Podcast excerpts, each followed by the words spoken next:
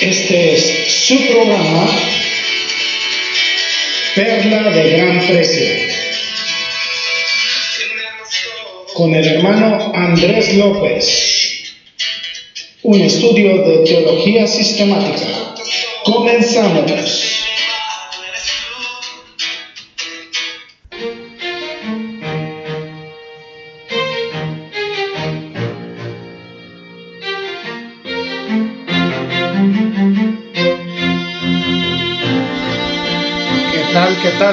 Bienvenidos a un nuevo episodio de este su programa Perla de Gran Precio. Un estudio bien interesante que hacemos sobre teología sistemática. Un conocimiento que muchas veces no está al alcance de nosotros como gente de a pie, como simples personas que están interesadas en conocer más sobre la escritura, en conocer más sobre la palabra de Dios, en conocer más sobre todos estos aspectos tan interesantes que tienen que ver con el desarrollo de la sana doctrina y eh, gracias al Señor que nos ha concedido este espacio para poder compartir tantos detalles y tantas situaciones tan interesantes. Eh, primeramente vamos a orar como eh, lo hacemos en cada una de nuestras emisiones porque Dios nos bendiga en este espacio.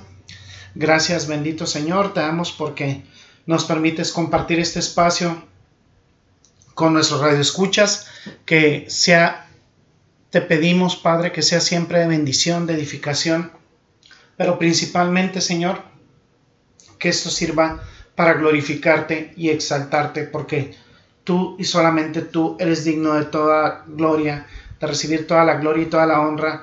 Esto lo oramos en el precioso nombre de Cristo Jesús. Amén. Y amén.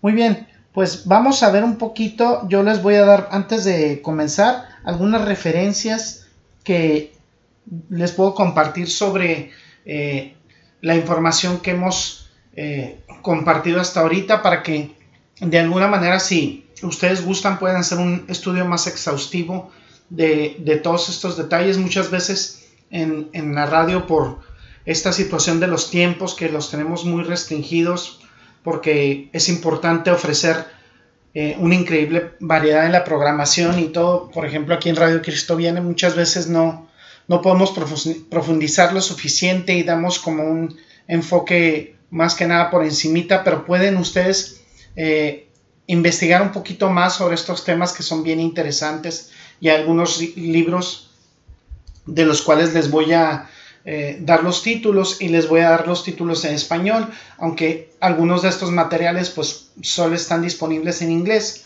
pero es interesante que los conozcan. Miren, hay un autor que se llama Alba J. McLean, que tiene un libro que se denomina Romans, The Gospel of God's Grace, el libro de Romanos, el Evangelio de la Gracia de Dios, y fue escrito en Chicago por la editorial Moody Press en 1973. Hay otro que es de David Wells, que se llama The Theologian's Craft, que es el, oficio eh, del teólogo, and Doing Theology in Today's World, eh, says in honor of uh, Kenneth S. Cancer, dice eh, el ejercicio de la teología en el mundo de hoy, ensayos en honor al señor eh, Kenneth S. Cancer y eh, con editores de John D. Woodbridge y Thomas Edward McComsky y es escrito en, fue escrito en, Grand Rapids, Michigan por la editorial Solderman en 1991. Tenemos también a John Dick y sus Lectures on Theology. John Dick, lecturas, lecturas en teología escrito en Cincinnati, Ohio, por la editorial Applegate en 1856. El número 4, eh, esta referencia tenemos a Charles Spurgeon o Carlos Spurgeon, como, tal como se cita en Ian H. Murray, y ese libro se denomina The Forgotten Spurgeon, el Spurgeon olvidado, escrito en Londres por la editorial Banner of Truth en 1973. Tenemos también a James L. Garrett, Teología Sistemática Bíblica Histórica Evangélica, tomo 1, escrito en El Paso, Texas, en la Casa Bautista de Publicaciones en el año 1996. Y así les vamos a seguir dando algunos detalles, algunos eh, tesoros aquí que encontramos en, estos eh, libros de teología sistemática. Y pues es importante que veamos algunas, eh, algunos aspectos bien importantes de lo que es esta materia fascinante de la teología sistemática. Vamos a hablar primeramente, bueno, en, en esta emisión un poquito de los beneficios de la teología sistemática y de las limitaciones de la teología sistemática. Primeramente, ¿qué beneficios podemos encontrar? Bueno, todas las escrituras cuando se examinan de forma exegética, es decir, en base a su interpretación, en base a textos particulares, de manera categórica, al analizar todo el, todo el alcance total de la Biblia, siempre son provechosas, provechosos para eh, diferentes propósitos divinos. Miren, vamos a 2 de Timoteo, capítulo 3, versículo 16, como introducción. Fíjense lo que dice.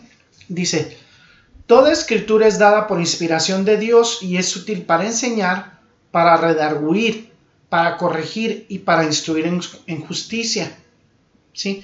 Muchas veces tenemos personas autodenominadas cristianas que evitan todo conflicto relacionado con la defensa de la escritura.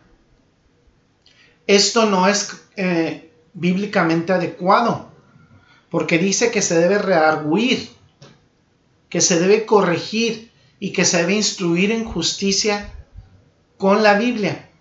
Eso no significa falta de amor, siempre se puede hacer desde una perspectiva amorosa, desde una perspectiva eh, respetuosa, pero la perspectiva amorosa y respetuosa no deja a la persona equivocada en el error.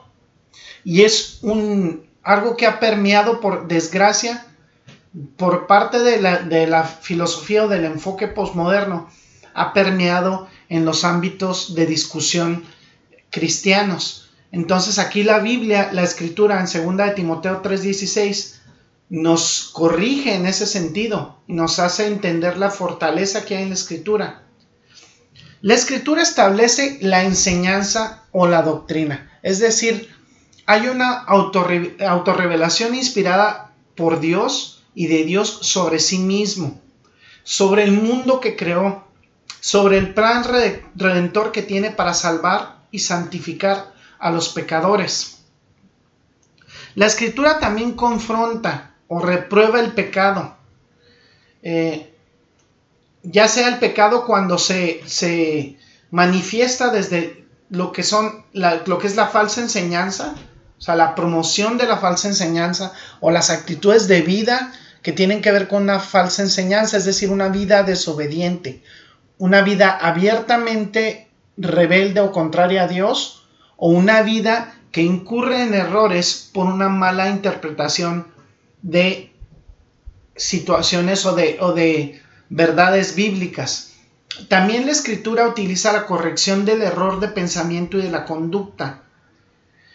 Quien se arrepiente tiene que tener principalmente en su corazón la motivación o la posición de agradar a Dios no es ni por complacer a los hombres ni por proporcionar una imagen de bondad o de, o de obediencia falsa.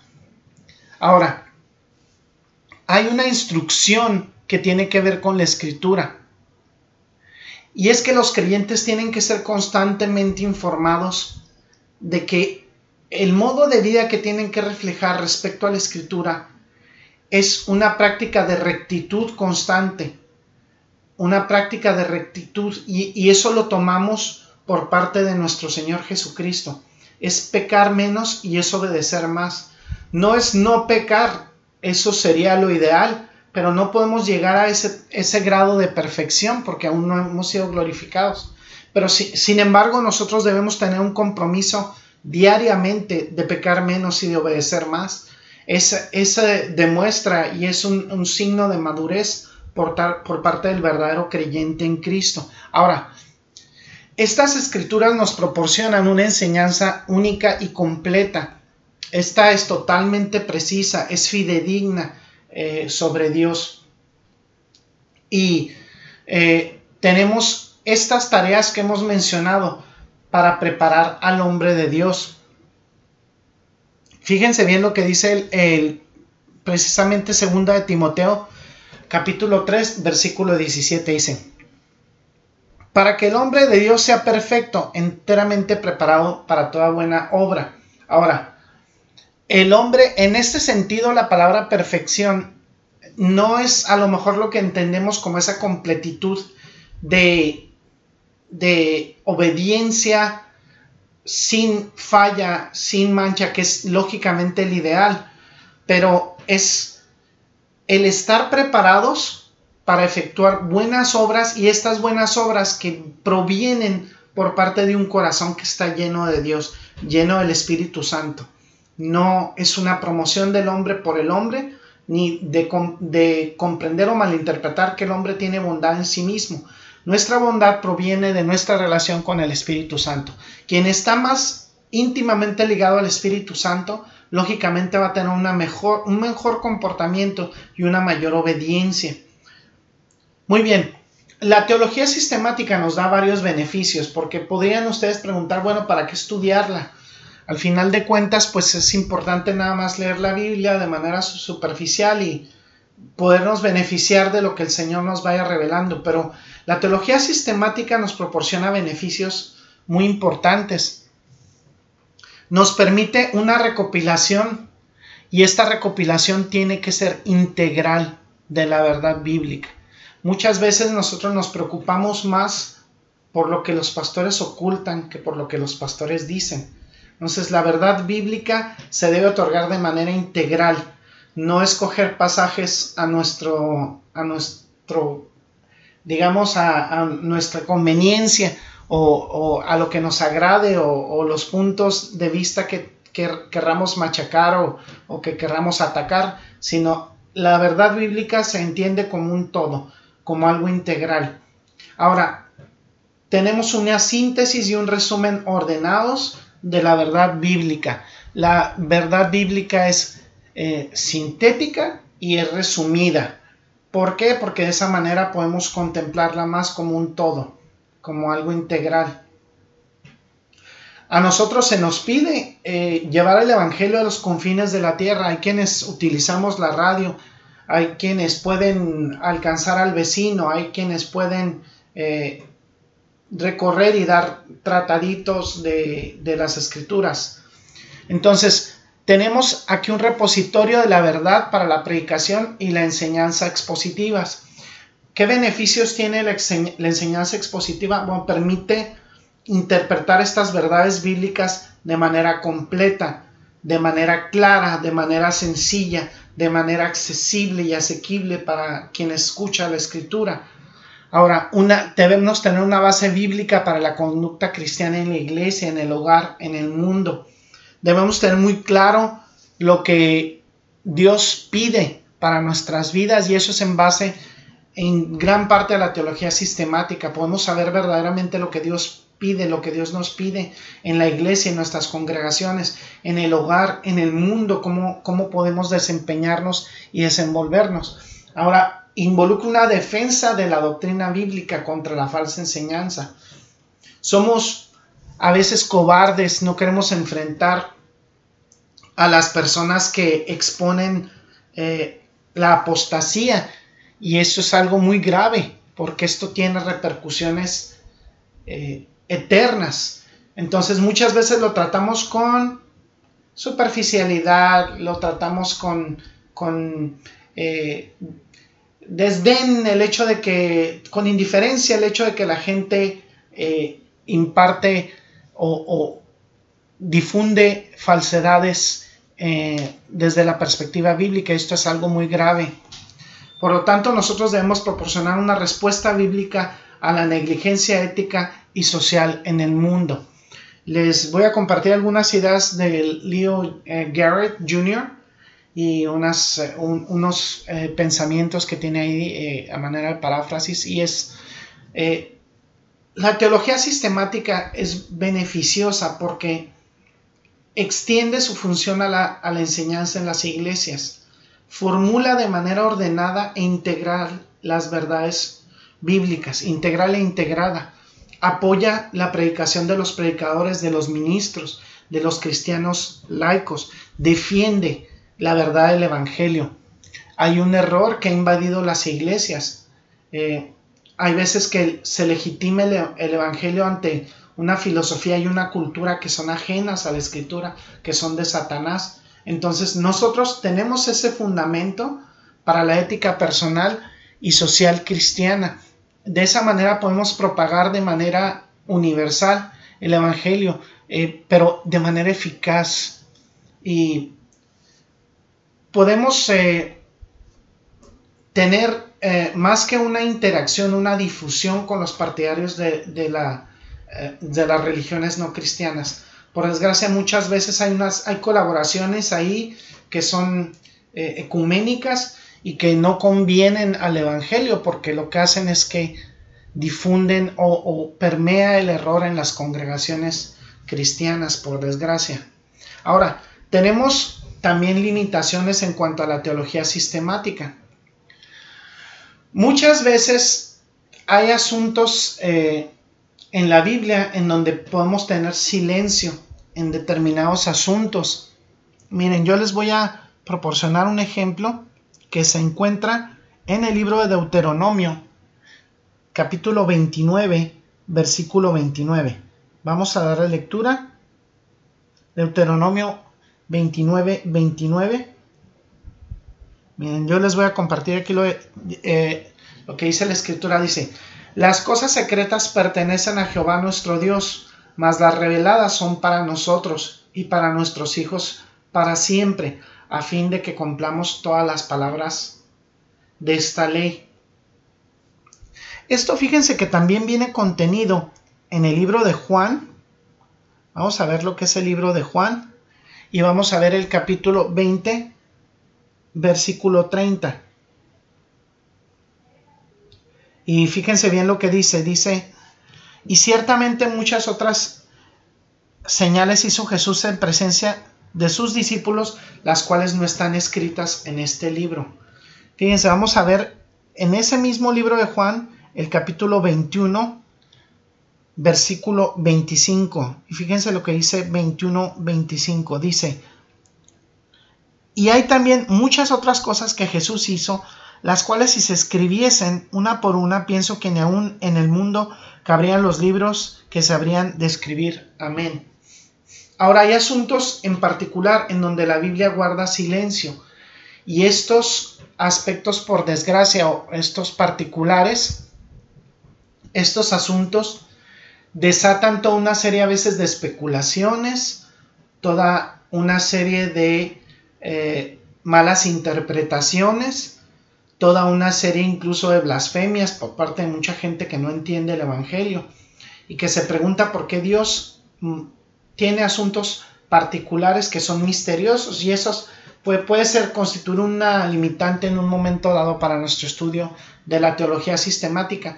Y la respuesta a este tipo de interrogantes ya las vamos a ir viendo poco a poco.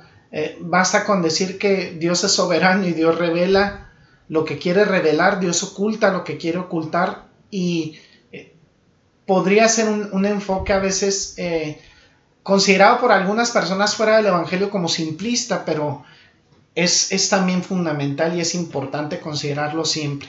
Ahora, otra, otra que podemos ver y, con esto le vamos a dar un pequeño carpetazo por el momento a este estudio y vamos a continuarlo en la siguiente emisión, pero por ejemplo, el conocimiento o el entendimiento como teólogo de toda la Biblia muchas veces puede ser parcial Miren, vamos a, Lucas, por ejemplo, capítulo 24.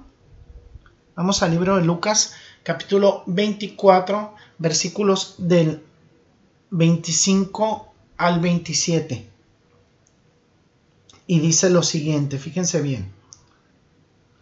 Lucas 24, versículos del 25 al 27.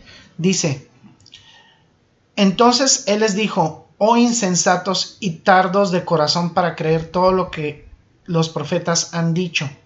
¿No era necesario que Cristo padeciera estas cosas y que entrara en su gloria? Y comenzando desde Moisés y de todos los profetas, les declaró en todas las escrituras lo concerniente a él. Entonces, hay personas que estudian muchísimo la Biblia, pero aún así son insensatos, no tienen la revelación total de la escritura. Lo vemos en el, en el mismo capítulo 24 de Lucas, pero en el versículo 32, fíjense lo que dice, muy interesante, dice, y se decían el uno al otro, ¿no ardía nuestro corazón en nosotros mientras nos hablaba en el camino y cuando nos abría las escrituras? Personas que probablemente estudiaron las escrituras toda su vida y al escucharlas por parte de Cristo empezó a arder su corazón. Fíjense, otro más, eh, ya eh, nos damos un poquito de prisa por situación del tiempo, pero sí es importante compartirlo. Y está en segunda de Pedro, capítulo 3, versículo 16. Fíjese lo que dice el apóstol Pedro a este respecto ya muy brevemente. Dice, como también en todas sus epístolas, hablando en ellas de estas cosas, entre las cuales hay algunas difíciles de entender, las cuales los indoctos en, constantes tuercen, como también las otras escrituras para su propia perdición. Muchas veces incluso personas que se dicen doctos y que se dicen estudiosos de las escrituras tuercen las escrituras. Muchas veces espero yo más que sea por error que, por malicia, pero eh, llevan a, errores a veces graves en su interpretación y esto vamos a hablar un poquito en la próxima parte del estudio. Eh, yo ya les había compartido algunas eh, breves citas que considero importantes y que me parecen trascendentales para este estudio que vienen muy, muy adecuadas y yo les voy a compartir otra de estos eh, pequeños eh, de estos eh, pequeños pequeñas cápsulas que nos da una gota de fe en Facebook que están bien interesantes. Dice el evangelio de la gloria del Dios bendito el evangelio pues es precisamente la crónica de la gloria de Dios. Y yo te invito, amado Radio Escucha, que tú reflexiones el día de hoy y aceptes a Jesucristo como tu único y suficiente Señor y Salvador para la gloria de Dios. Eh, pero principalmente piensa en las repercusiones que tiene no aceptar a Cristo en tu vida eterna. Dice la Escritura que quien no tiene a Cristo va al infierno y entonces eh, únicamente aquellos pueden ser salvos llamados hijos de Dios si aceptan a Jesucristo como su único y suficiente Señor y Salvador. Vamos a orar. Gracias, amado Señor, por estas verdades tan trascendentales que nos ofreces en la Escritura. Te exaltamos, Señor, bendecimos tu santo nombre y te glorificamos, Padre. Gracias por revelarnos todas estas verdades. Te exaltamos, te bendecimos y todo esto sea para tu gloria y para la honra tuya por siempre en Cristo Jesús. Amén.